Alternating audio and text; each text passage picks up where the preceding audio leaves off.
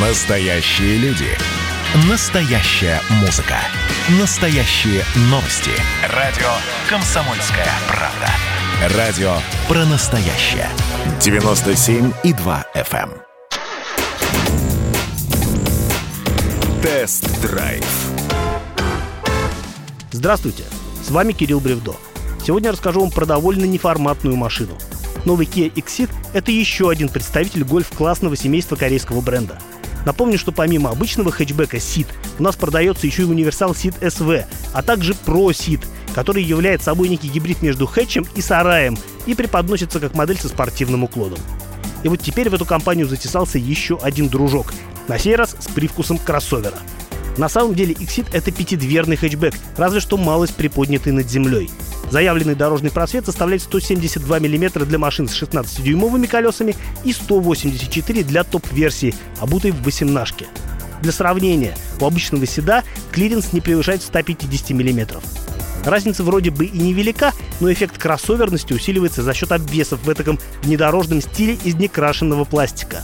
Но самое любопытное, что у XCeed а на самом деле полностью оригинальный кузов. Это кажется странным, но с обычным Сидом кроссхэтч роднят только передние двери, и все. Остальные кузовные детали у него свои собственные. Атмосферные двигатели для моделей не предлагаются вовсе. Покупателям приходится выбирать между двумя бензиновыми турбомоторами 1,4 литра 140 сил и 200-сильным 1,6. Трансмиссия безальтернативна. Это семиступенчатый преселективный робот с парой сцеплений. А вот полного привода у Иксида не бывает вовсе, так что кроссовер он такой себе, если честно. Да и за рулем ощущения вполне легковые. Посадка довольно низкая, обзорность ничем не примечательная. Зеркала невелики, но картинку дает исчерпывающую, а маневры задним ходом облегчает расположенная над номерным знаком камера. Правда, качество картинки мне не понравилось. От Kia я ожидал большего. А еще объектив довольно быстро пачкается, а специального омывателя для него не предусмотрено. Интерьер здесь такой же, как в обычном Сиде. И это замечательная новость, ведь такой салон не только приятен глазу, но и хорош на ощупь. Пластик почти везде мягкий, декор из матового хрома выглядит аккуратно. И лишь глянцевые вставки на дверях и облицовка селектор-коробки из того же материала мне не по душе. Вся эта псевдолаковая рояльность быстро заляпывается, а со временем и вовсе может покрыться царапинками. Очень понравились кресла. Они обиты тканью, но поддерживающие валики на подушках и спинках выполнены из кожзама. Профиль сидений удачен, поэтому в дальней дороге долго не устаешь. Ну и обязательно похвалю приборную панель. В Kia знают толк в правильном инструментарии.